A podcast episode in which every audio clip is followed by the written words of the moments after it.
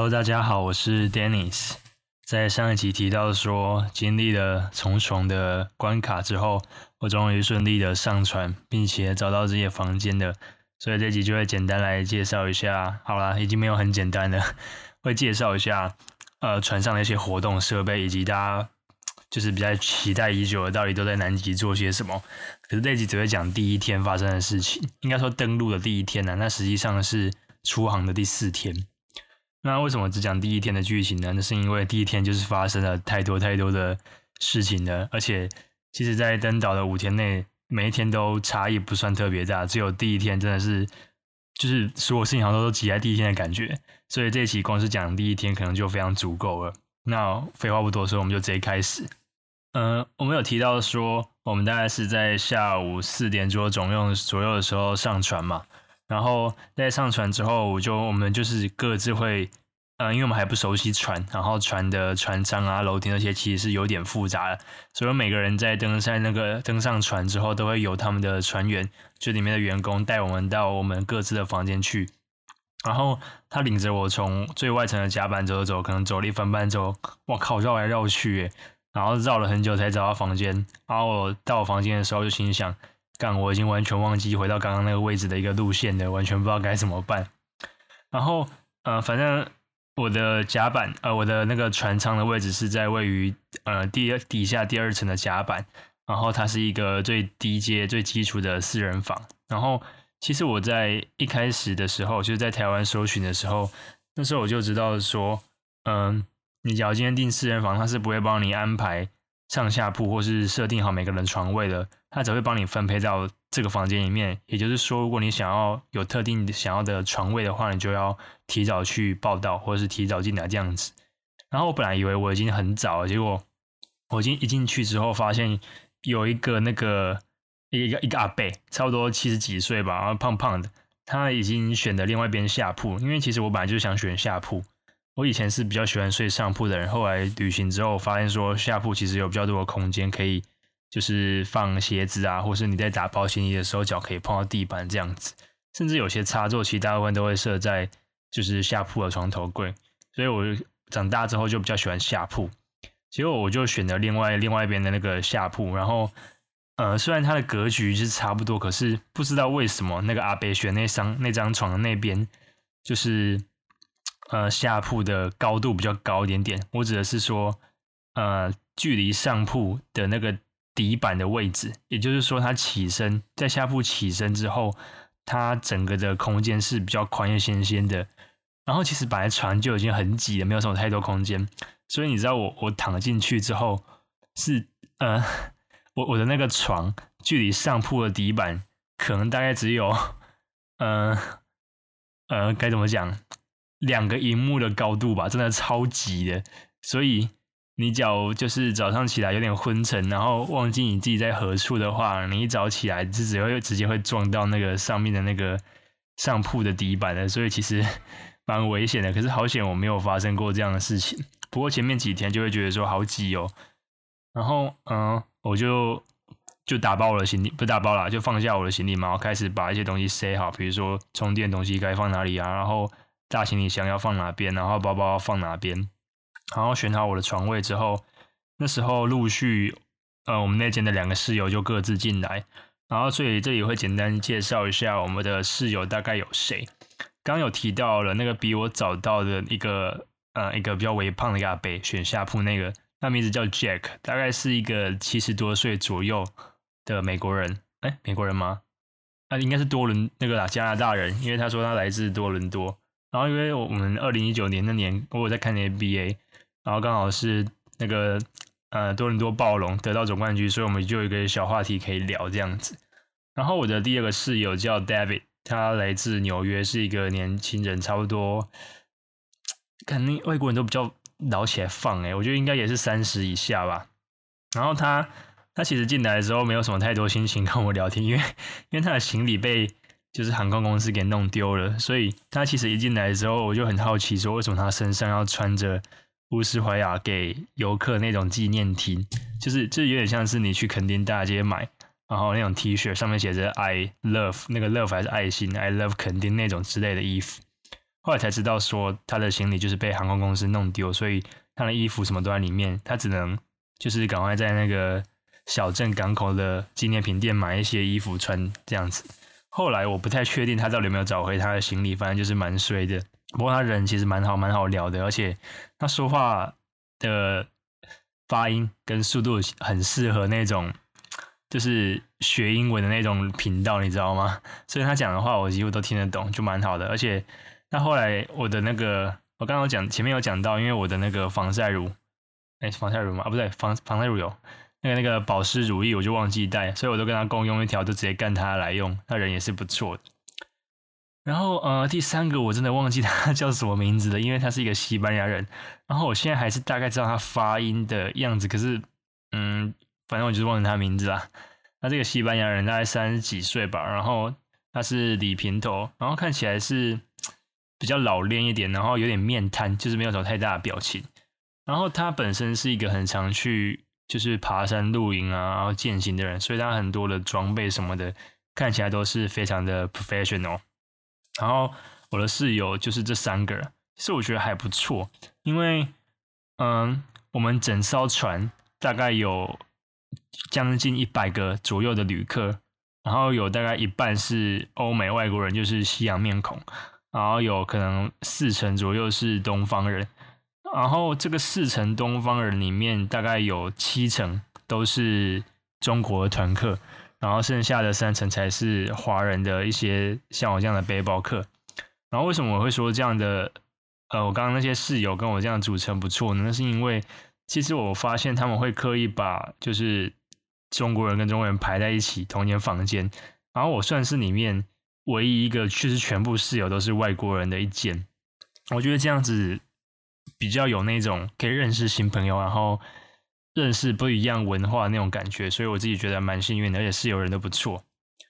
然后刚刚有讲说，船上的游客分布差不多就是五十趴外国人嘛，然后是五十趴是呃讲中文的人，对，然后剩下的就是十几个就是船员这样子。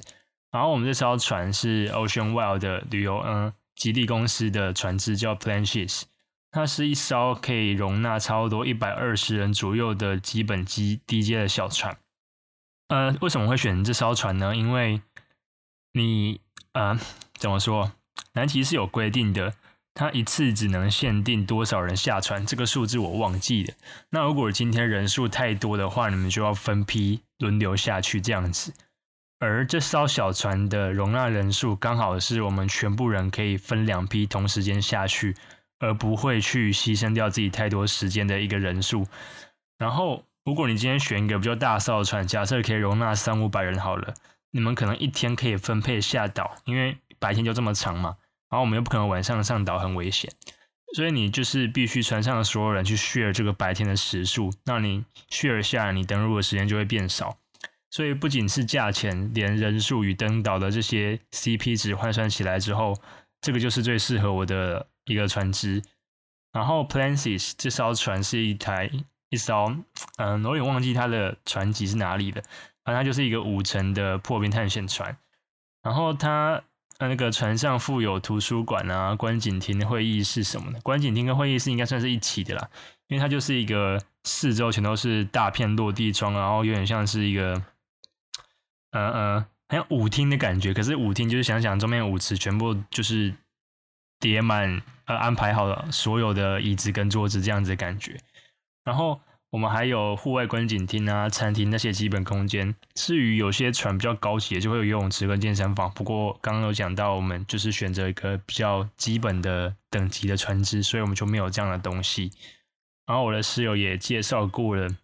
啊，介绍一下，介绍一下行程好了。在好几集前，我自己也忘记哪一集了。我有提到说，我买的行程是最便宜的十天的行程，然后其实第一天下午四点登船就已经算第一天开始了。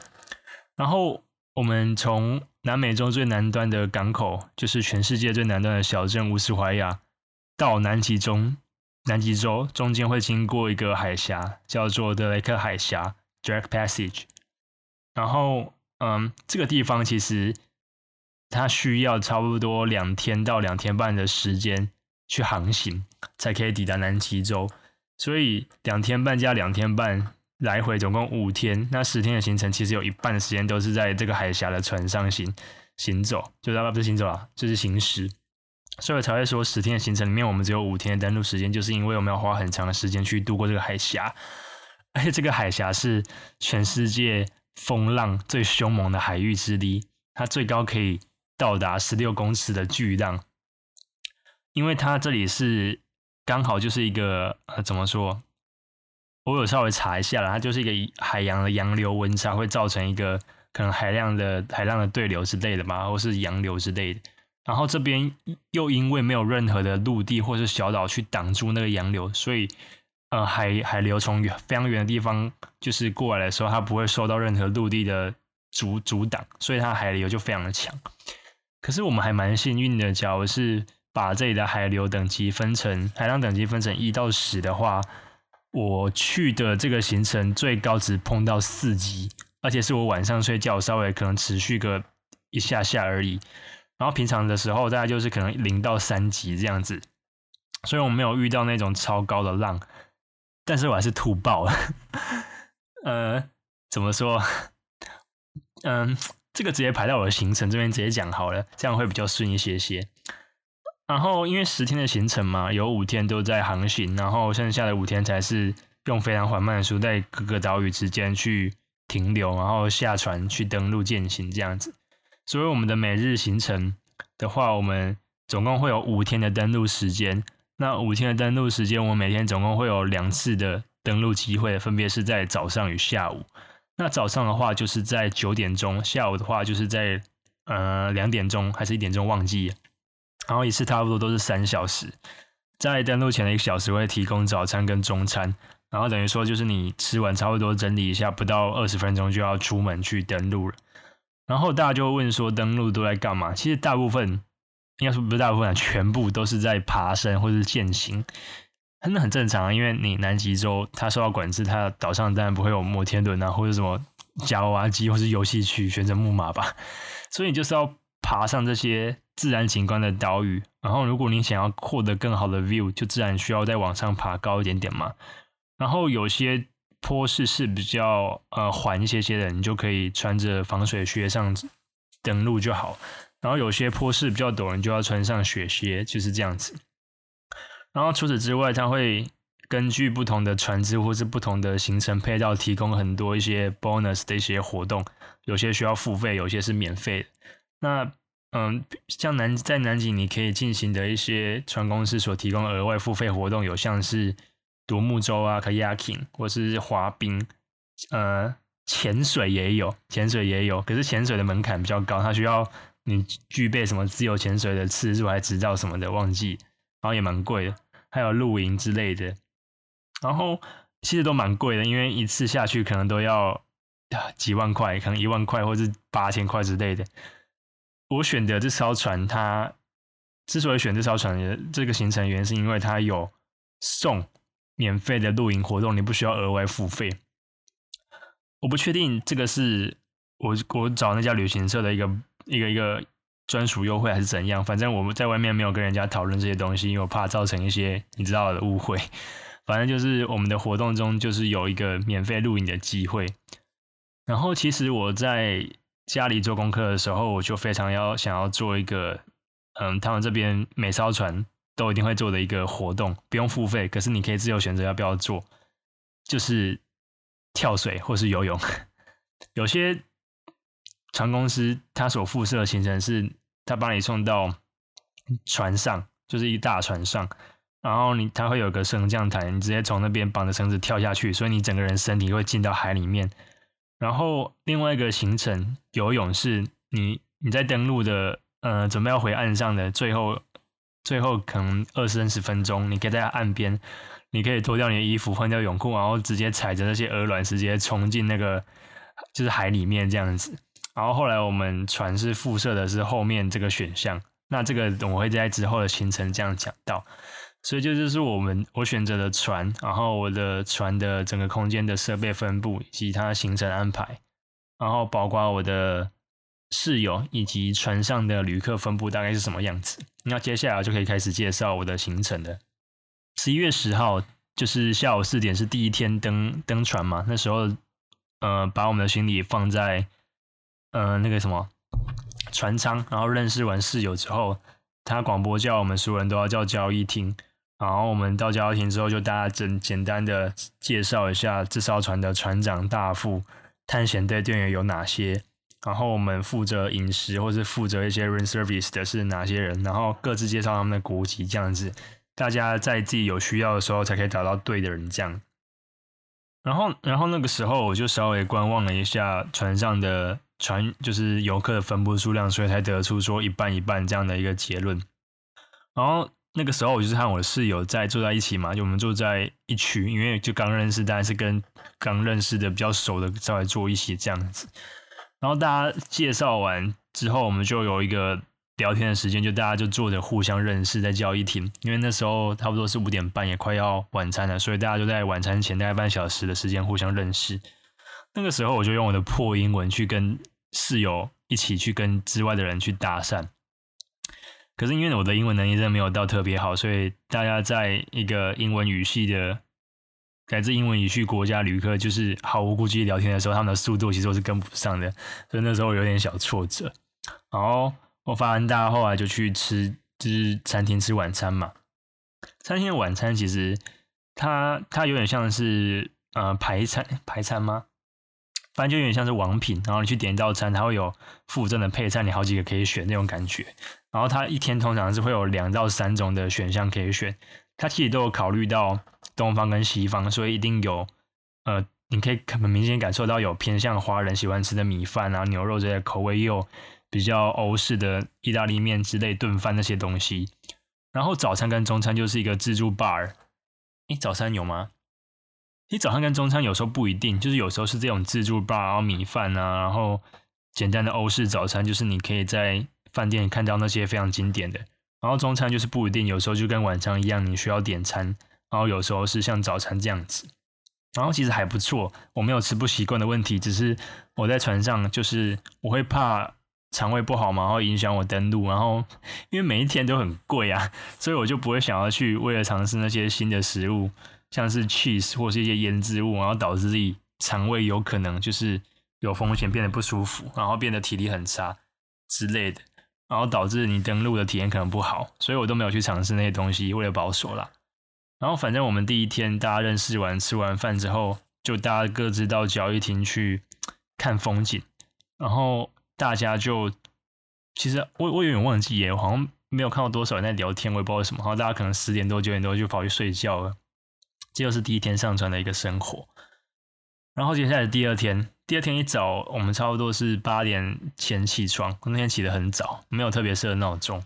然后在八点吃完还蛮丰盛的早餐，因为我记得我夹蛮多的，什么薯饼啊，然后那个那个水煮蛋之类的火腿。然后八点结束之后，到九点的时间是你要去拿那个交易厅的吸尘器，它有规定，所有人都必须拿一个专业的吸尘器去吸你所有会带上登陆的背包以及衣服。它这个步步骤是为了让你可能在旅行途中有一些种子或是一些植物的呃幼苗或干嘛，可能沾到你的鞋底或者是包包上的时候，你如果不把它吸干净，它可能会随着你登陆被你带到南极洲，那它只要落地生根发芽，就有可能造成外来种的一个侵入影响，所以他就是会要求所有人要用吸尘器的方式去吸完你的行李。可是我必须老实讲，那个吸尘器吸力真是有点弱，而他也不会非常认真检查，所以我虽然没有这么做啊，可是我可以想象到，总一定会有人觉得说太麻烦，就随便弄一弄就结束了，所以他也不是说非常严格在检查这个部分。然后我们吸完自己的吸尘就是包包之后，大家就是被带到一个那个船舱室，它是一个靴子的收藏室，因为我们这边登陆就是要走，嗯。怎么说？要防水啦，所以他们的防水靴是每艘船会帮你们提供必备的。所以你在买票的时候就已经提供你的 size 了。可是你可以还是可以现场去根据你的实际穿的的的的感觉去决定你到底要穿哪些 size。比如说，就像我第一次登陆的时候，我是穿原本我在买票的时候买的尺寸，可是后来发现它有点太松了，后来就把它换比较紧一点点这样子。然后这个就是我第二天，那时候还是十点多，这个就是我第二天所有行程的。为什么呢？因为我从十点多之后就开始晕船，晕到那天我整整睡了二十一个小时。然后我刚刚讲了八点那一餐早餐是我整天吃的第一餐，也是最后一餐。其实我在昨天的时候睡前，我就有去吃晕车药跟贴上那个晕耳贴片的。可是我不知道是就是太不习惯，还是我太晚贴，我隔天直接吐爆，直接晕爆，然后我就直接趴在那个浴室的那个的那个马桶旁，然后可能小呕吐了三四次，就是没有吐很多。然后我觉得也很庆幸我的室友他们都没有晕船，不然我一个人就霸在那个浴室。然后其实很奇怪一点是我发现很多就是华人、中国人都有晕船，可是好像欧美人就比较习惯一点，我也不知道为什么，真的真的真的有这种差。然后我那个室友就是一个老伯，就是七十岁多伦多那个，然后他还帮我拿了一些饼干回来。然后那时候已经累到连他说他帮我拿了一些 cracker，我连 cracker 是什么都听不懂。那时候就是完全昏睡昏睡，然后我都不知道现在是白天还是晚上，因为那个船舱其实很密闭，然后我们的房间虽然有一个对外窗，可是它在经过那个海峡的时候，因为风浪的原因，它会把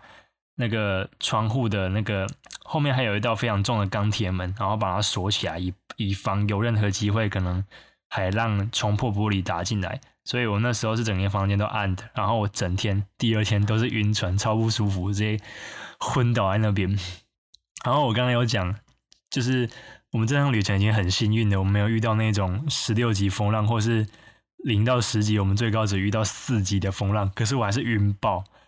然后我我还蛮有印象，就是我那天睡了可能第十八个小时，到晚上的时候我就感觉，看身体怎么在飘。那天晚上差不多凌晨凌晨三点。然后应该是我们整趟旅程风浪最强的时候，它的风浪应该有零到十级，应该有四级。然后我就感觉自己的头就是云霄飞车的头，然后自己的脚就是尾，就是云霄飞车尾，云霄飞车尾巴。然后我整个人就是一直上下上下随着海浪这样子，超明显的在在在就是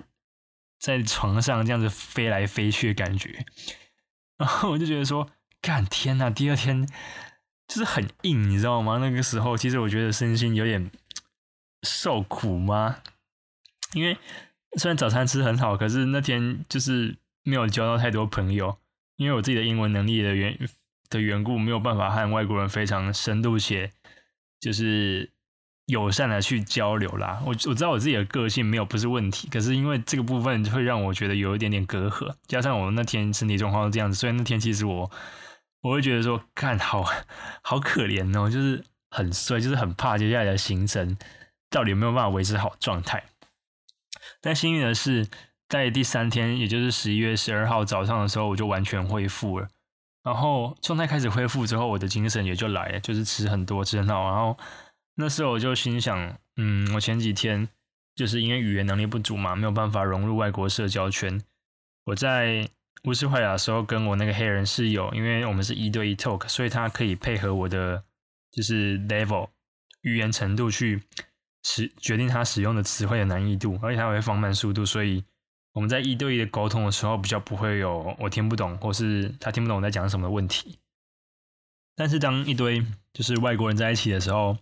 他们就不太可能配合你的速度了，你知道吗？就是你会发现说他们讲话就很飞快，用的单字就很难或者很口语，然后你就听不懂他们在讲什么，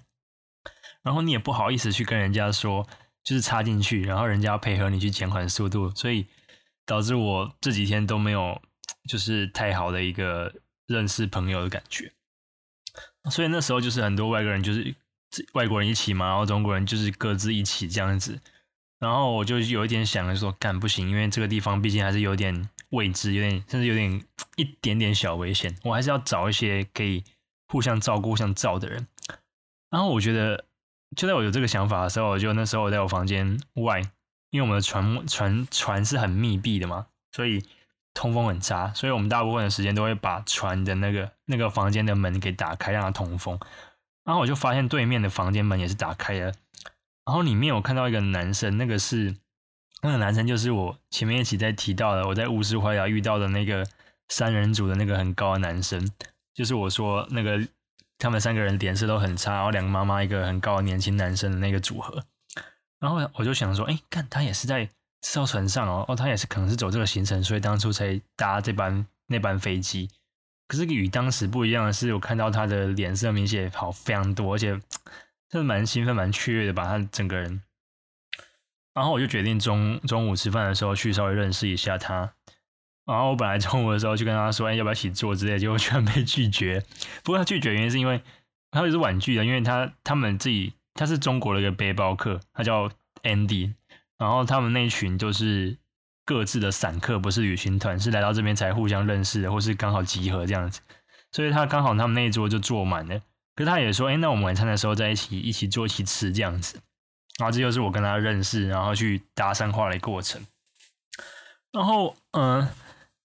我之后就和他认识了嘛，对不对？然后我们就就简单聊到说，哎、为什么我当初在乌斯怀尔见到你和其他两个很像妈妈的年纪的一个旅客？那为什么？就是你们这个组合是怎样？然后，然后因为你们当时就是很很，因为他有问我说：“哎，你有看到我们？那种没有过来打招呼？”之类，因为因为在南美洲其实很难看到就是华人面孔，所以通常大家好像都会互相打个招呼。啊，我就说，因为你们那时候的氛围看起来很怪，然后好像大家很很低迷，我就不敢过去打扰你们。后来我才知道说，其实他们三个是各自想要来南极，然后他们在。旅行背包客在中国好像都会透过某一个很有名的独立的窗口去买票或是安排行程，然后他们就是透过这个窗口，可能在某个地方、某个机场就是集合之后再一起到南极这样子。然后他们之所以呃会是这样组合，就是因为他们都是各自买嘛，所以他们不是一个家庭或者一开始就认识的人这样子。然后他说，之所以他们当时在乌斯怀亚那个机场啊，要飞往乌斯怀亚那个机场，在布宜诺斯艾利斯的时候。之所以这么低迷，是因为有一个旅客，就是一个妈妈，比较年轻的，她就临时要收到家里有个亲人过世，然后她想了想的，决定还是放弃这次南极的旅行，然后回去中国去，也不是说看上最后一面呐，就是因为已经差不多了，然后因为这个东西没有办法退款，你知道吗？我有点忘记他。一定要多久多久之前才能决定要不要退款？而且退也不是退全额。反正我很清楚，他这种，那是因为那个时候我见到他们的时候已经是旅程前的前三天了，所以那肯定是无法退。然后他就说，他后来就想了一下，因为他是个那个妈妈是一个很重感情的人，把他他这样说的啦，所以他后来就决定说还是要放弃这南极南极旅行，要回中国。然后他们就是在那个机场陪他买就是回家的票，然后。听他那里就是很很哭诉、很抱怨、的懊悔之类，就是他们也不知道该怎么办。他们两个这样子，所以他们的当时的气氛才会这么低迷。然后后来他们也说，他们两个会答应那个回去的妈妈说，如果他将来还要再来一次的话，他们两个会陪他来。我们就觉得哎，蛮感动的，也是一个蛮蛮蛮深刻的故事，因为。我那时候就会自我反思啊，如果是我的话，我会决定继续旅程吗？还是要回去？当然是看你对家庭的重视程度，以及那那个过世人对你来说的重要性嘛。不过，不过他也说了，他他说那个妈妈其实也自己也很矛盾，说如果我今天可以选择的话，他到底希不希望可以在出发前得知这个消息，或者是他刚好手机就关掉，完全不知道这个消息，他也不知道。不过我们就没有多谈这个部分，毕竟是别人的事情。好。反正这个就是我认识这个中国小哥 Andy 的一个故事。那 Andy 他其实是一个该怎么讲？我看过算是非常非常奇特的人了，因为他他身高差不多是一百八十六、一百八十七左右，然后他是上海人，他现在在上海工作，可是他是一个能源公司的一个顾问，然后他其实年纪比我大一岁了，可是他没有读大学，那所以他已经工作四年多了，然后他是。天才，他是我忘记他，反正他好像跳了两级吧，因为他从小是在德国长大，他父母好像是在国外工作，瑞士还是怎样，所以他从小就把他带到国外一起生长。然后他在德国长大的时候，其实是有一个台湾人就是负责带大，所以他其实会他其实会注音，蛮屌的。然后他他是他后来他有来成大交换四个月，他当时在香港读大学，哎，大学吗？啊，对了，他有读大学啦，sorry sorry，我讲错了，他有读大学，然后因为他跳级的原因，所以他才工作了已经四年多了，sorry。然后他在香港读大学的时候是香港前三名的那种理工大学，然后他就说他那时候就是上大学之后，他父母就没有给他生活费，因为他父母是那种比较偏向西方的放任主义，他觉得说你的学费啊、生活费什么的，你都应该自己处理。然后他他其实算是蛮争气的人，可是他还是没有办法，因为香港的花费很高嘛。然后就说他在留学的时候，就是有一次真的没有钱，他就跟他的父母说求救，结果他父母就回答说：“你已经读到香港首屈一指大学，如果你连那点生活费都没有办法就是 handle 住的话，那也表示你不过就是这样子的一个人而已。”我心想：干，有哪个父母会对学自己的孩子讲这种话？你知道吗？然后反正他就是很多那种类似很独立的那种事情啊，反正他后来就蛮难过，可是也靠自己的能耐。他讲了一个比较学术，然后自己专业领域的东西，我不是很清楚。反正就是类似我们设计系在参加竞赛那样子，赚了蛮多钱，然后接家教，就比较没有生活上的问题。所以他大学之后的的那个财务都是自理。然后他后来读研究所是读新加坡的一个研究所，然后他。他蛮屌，他就是说，他一新加坡念的研究所奖学金有两三百万，我的天呐！然后他第二年还申请到去史丹佛交换，所以他也有去史丹佛读过。他就是一个天才。然后他还会讲纯熟的英语、纯熟的德语，然后中文跟一些西班牙语，超扯！而且他还会注音。然后他又是他的专业领域的天才，因为他在大学的时候就透过像我们这种。可能比赛的方式去跟业界有一些合作，干嘛要兼家教，还去当那个研究所学生的数学家教，蛮强的。反正这就是他很厉害的地方。然后他现在在当能源顾问，然后他其实已经走遍全世界很多的国家，而且大部分都是出差。然后比如说去过伊拉克，然后见过 ISS 啊，诶，那什么 ISIS 嘛，对，然后就是很多很酷的地方，他都已经走遍过。然后他他这是来南极是，他觉得。工作做有点累了，他需要休假。他本要提离职，可是他的老板未留他，是一个德国老板未留他，然后说你先休假，然后他就来南美洲三个月，然后南极洲就是晴州一站这样子，他就是一个很酷的人。然后我不能花太多的时间介绍他，因为这样的话我今天会讲不完。嗯，这就是我跟他认识的过程。然后嗯，我后来也有透过他去认识他们那一桌其他的背包客，不过这个就会放在第二集的部分这样子。然后那天晚餐之后，我就和他去交易厅嘛，然后和其他的人稍微简单认识，也开始稍微一对一去认识一些国外的人，简单聊天这样子。然后大家就在，因为其实大家那天的隔前一天都是有点晕船，所以那天之后大家比较恢复之后，就比较愿意开放心胸聊天的。然后差不多那时候大家要睡前，可能十点多的时候，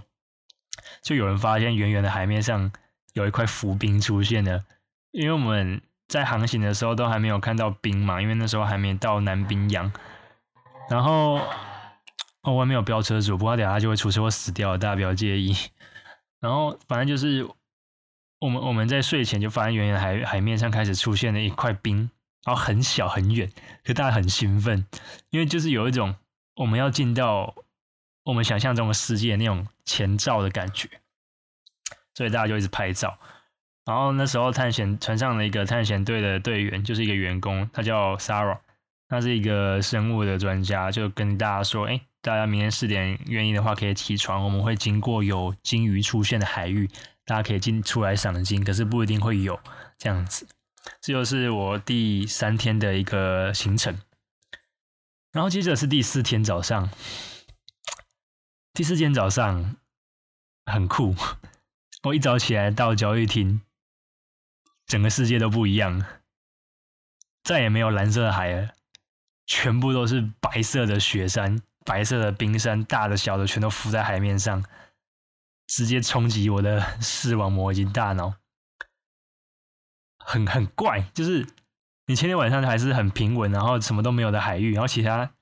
然后隔天早上一起来就发现，你整个世界都是白色的了，然后远方那些山脉就觉得很不真实，因为你没有看过雪。然后你就觉得说，当下就愣住了，就是当下很很多人都很兴奋啊，就跑到窗外，然后那其实观景窗就可以直接到船的甲板上啊，的就是一个户外的感觉，就户外的场所了。然后它会用两层很密封防风的一个闸门去隔绝外面冷空气，然后关景亭里面其实是有放暖气的。然后我们当我们通过那两扇很重的闸门到外面的时候，干那个寒冰刺骨的那种空气直接冲进你的鼻腔、你的脑门，非常干净的一个极地的空气，非常清爽。然后你会感觉到这个地方就是一个很干净、很干净的。一个一个场域，大概在上周前看到一个新闻，就是有有一艘科学探险船，它为了寻找全世界最干净的空气，从哪个大西洋啊，一直开开开开到哪里，最后他们在南极的上空找到了全世界最干净的空气。当下我很懂那种感觉，因为真的太干净了。然后我们就跟着 Sarah 一起去赏金嘛，虽然根本没有赏到半只，可是大家就很兴奋啊，因为我们被眼前的这个。这个这个雪山以及雪白世界所震撼，然后大家起床就非常的没有没有没有没有觉得遗憾，你知道吗？但但也会有啦，大家也想看鲸鱼，可是大家就觉得啊，眼前这个风景真的是太太冲击了，每个人都被冲击到了，大家都很嗨很兴奋，你知道吗？然后因为这时候又没有海浪了，所以船就是用很平稳很慢的速度在向前行。接着我们吃完早餐，就是重头戏了。这天是十一月十三号，第四天，也就是我们即将登陆的第一天。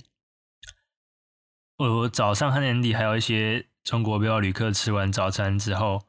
我们认识了一些其他人。之后九点到，我们分为 A、B 组，分别是国际组以及中国组，要分别下船登陆。其实没有分得很细啊，就只是区分大家的人流量，不要每个人都挤在甲板这边。然后，因为我们下就是登岛的时候，我们需要大船换小船，就是我们要去搭乘那个大陆叫冲锋艇，我们应该是叫橡皮艇啊。然后我们要登登那个登岛，因为南极这边都没有人造港口嘛。然后你只要开大船登岛会，会会搁浅，而且会对这个岛屿的，就是海岸线造成影响，所以我们需要大换小。然后大换小的一个呃换的地方，登船登小船的地方就是一个那个那个船的。怎么说？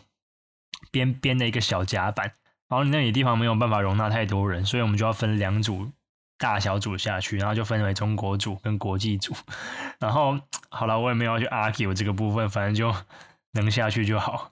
然后其实蛮特别的，他就是说，他有一次广播就有提到说，哎，我们接下来会分成两组，然后分为国际组以及嗯、说中文的一组。他没有直接讲中国组，然后我就心想，嗯。这个这个广播很识相哟，很，因为因为你整个船上就只有我一个台湾人，他我不知道他是基于哪种理由这样讲的，反正当下就觉得哎蛮特别。他们有讲中国组，就讲哎说中文的一组。然后我要登陆的时候要准备很多很多很多的东西，我要准备我的八公斤的背包，里面有四台相机，还有一堆电池。然后我穿了四层的衣服，就是基础层、保暖层、羽绒衣，要防水夹克那些。我穿了两双袜子、羊毛袜，还有基本的袜子，然后套上我的防水靴。除此之外，你还要准备你的那个护目镜、毛帽、手套，然后防水裤，还有面罩，就是防风那种面罩，还有很多啦，就是很多有的没的，你要一一 check。然后，然后真的就是发现发现好像没什么时间，就是很紧、很紧急，然后导致我很多东西好像都还没有做二次确认之后，我就要跑去。就是换船点要准备登陆了，然后因为你上船之后，你就要穿一件每个房间都会附有每个人写好名字的救生衣。哎，有写好名字吗？啊，没有没有，不好意思。哦，那个救生衣不是你在外面看到那种泛舟的那种保丽龙，是很重，应该有三公斤重的一个救生衣，它有铁链在上面，我不知道为什么，是想让我们直接就是沉到海里，然后找不到尸体吗？我不知道，反正就是救生衣就很很重，然后也蛮难穿的。然后我一直到要登船的前一刻，在甲板还是一个中国的一个妈妈的一个背包客帮我稍微调整一下，我才穿好的。反正一切都是有点仓促啦，有点赶不上。嗯、然后大家在登就是换小船的时候，它其实是你要用挪动屁股，就是坐着，然后移动屁股的方式在船上去调整自己的位置，因为你要从船头坐到船尾嘛，你要去挪动自己的位置，让其他人进来。一艘船差不多可以坐十个游客左右，然后你的背包放在船的内部里面，不能背着，因为他怕你就是冲锋艇、橡皮艇穿过海浪的时候的鱼，那个浪会打到你的背包会湿掉，然后也怕你的东西没有装好，就是掉海里面会造成污染，所以你的背包要放在橡皮艇里面这样子。然后我们就登上了橡皮艇嘛，然后橡皮艇就出发了，很酷。你没有搭过这种船，然后又是第一次搭，又是在这种南冰洋，然后旁边都是一堆。嗯，这边还好，因为他会特地挑没有浮冰的海面，才不会撞翻船。因为船冰就是浮冰，其实有时候很大很硬，你撞到会直接出车祸啊，出船祸。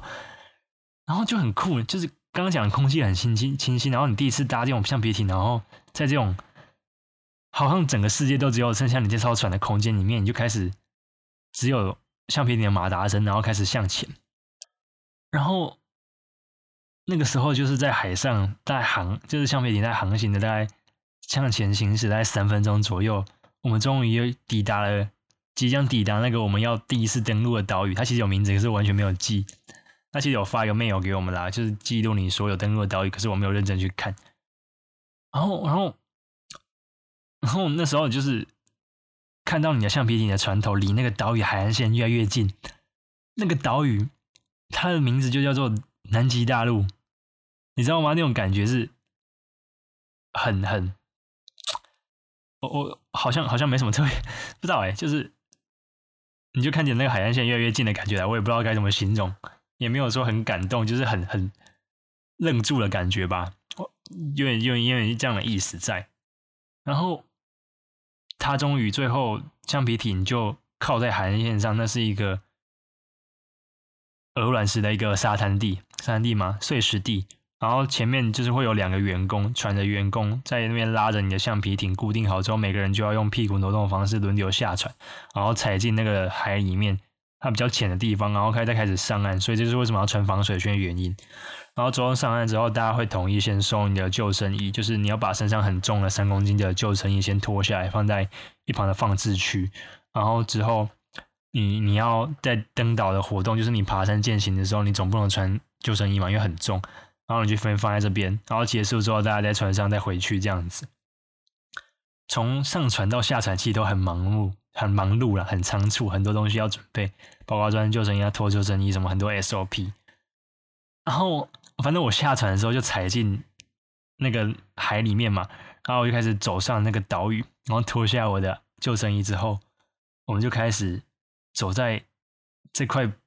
全部全部都是雪，没有任何一点黑点的陆地上，然后超多企鹅。我在船上的时候就看到这个岛，这座岛超多企鹅的。因为那时候我在 Google 的时候，我本来想说啊，我们可能第一个岛还没有很深入吧，然后可能会有很多就是沙滩啊、泥地之类的，它应该还不会有很多雪。可是谁知道我们第一个岛屿、第一个登陆的机会就。遇到了这么多的一个雪跟气啊，就是你理想中、认知中南极应该要有的样子。然后它是一个小山坡的岛屿，所以你大概爬来二十分钟，爬没爬，健行走山是二十分钟左右时间就可以登，就是到达一个岛屿的制高点。然后在登。就是登上那个制高点的过程，大家就相机一直拍嘛，然后就第一次来到这个地方，就很兴奋，然后其实很很很多杂事啊，就是你自己会拿相机啊，然后要干嘛干嘛的，其实大家没有很享受啦，就是还没有时间去享受，因为大家很想要记录这个过程。然后，嗯，我就边走，然后边看着一堆气啊，然后看一下脚脚底踩的雪地，然后那时候的天气是阴天。因为南极大部分的时间都是阴天，然后你就发现那个水汽很强，它凝结成很像是一种阴天的雾的感觉，然后把整个冰山都笼罩住，就是上方的地方，所以它整体而言很像是一种魔镜的感觉，就是你的山全都是白色的，可是你山的上面全都是，就是很多的云跟雾遮笼着，很像在飞机上的那种感觉，然后空气很干净，可是又很就是。很刺激，就是很很冷的空气直接进到你的脑门，所以那时候我花了一点时间去习惯，因为我没有穿这么厚的，就是衣服跟装备在登山过健行，所以其实有一点点喘。一开始，后来就习惯。然后终于在二十分钟之后，我就登上了那个小山坡的山顶，在拍了几张照片，稍微想要享受这个当下的时候，然后我就在那个制高点，然后就是开始四处观望嘛。我就看到远方的山，刚刚讲的企鹅、这些游客、雪地，还有自己，还有这片南冰洋，还有我自己订那艘船，就在远方的那个海洋上。还有刚刚自己登陆的那些橡皮艇这些东西，然后在那个时候，就是那个时候，我突然就是真的人生第一次体验到什么叫双腿无力、膝盖一软的感觉，我就直接跪下来，我没有刻意去装逼，我真的就是很像是很像是突然脚抽筋，可是不会痛那种抽筋，就膝盖完全没力，直接跪下来，然后很兴奋，很激动。因为你顿时就可以确实的感受到，我终于抵达这边了的那种感觉，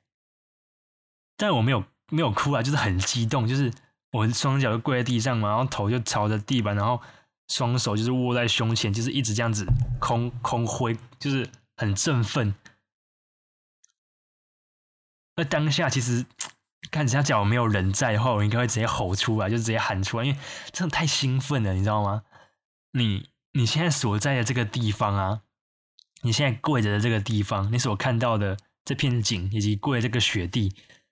这个就是你为什么？这个就是我当下就觉得，这个这个就是为什么我这五个月来这么辛苦的原因，你知道吗？我终于抵达这边了诶。然后我刚刚有讲过，我们来的时候会有很多关卡，飞机啊、转机啊、旅馆啊，有没有床位什么的，你有很多很多的难关。在这五个月中，真的是耗尽我的心思跟跟能耐，然后他终于在这一刻化为一个我想要的结果。因为当时再怎么样，就觉就觉得说啊，假设我今天这个登岛结束之后，他突然船故障或干嘛，或是世界突然大地震，或是怎样返航的话，都没关系了，因为我已经抵达这边了。然后我就维持那个姿势，大概。四十秒、一分钟左右，真的是久久不能自己。我说我的身体啦，我情绪还是很懂，就是很兴奋，然后心里就是有一种 的那种叹了一长一大口气的感觉，就是你很难想象自己在那个全世界，好像这个地方就剩下你们这么一艘船，这么几百个人，很小的一坨人。然后我在那时候的区域旁边又没什么人，然后我就觉得说，你可以感受到自己的渺小和这边的伟大，你知道吗？然后你就觉得说自己可以，就有点像，好了，有点小吹嘘，就是就觉得自己可以抵达这么伟大的地方，真的是当下的自我满足、自我实现感非常非常强烈。然后我们就沉浸在这样的感觉里面，大概大概三四分钟。之后，我们就开始继续往前践行，然后去和其他人会合，然后拍照这样子。然后大家各自散步完之后，就待一两个小时后，我们就回船上结束了第一次第一天早上的第一次登陆。剩下我们还有九次登陆，可是对我来说，这第一次的感觉就已经很很冲击，十分强烈了。我到现在都还是没有办法忘忘记，就是我我在。跪下来之后，就是抬头望，看到那片景象，以及感受到自己在这个伟大的空间渺小那种感觉，很棒，很冲击，也是我人生第一次体验到什么叫双脚无力，然后感受到自然与人类的差别的那种感觉。这个就是我第一天登陆所发生的一些故事。那之后，我就会分享说剩下的九次。我们又各自去哪些地方，然后做了哪些活动？因为其实我刚刚本来想说，我要顺便连第一天下午结束之后所做的事情也一起说，可是我发现这样时间会太长，所以想了一下，还是放到下一集好了。然后我第一天就这么早上就这么结束了，是大家一个非常满意的一个行程。可是最好玩的其实是在第一天之后的晚上，我们大家所经历的一些事情。那这个就会放到下一集，我再跟大家做分享。那今天的故事就讲到这个部分了。那如果大家有兴趣的话，可以再继续追踪我的频道，听接下来的一些故事。那我们就再见喽，拜拜。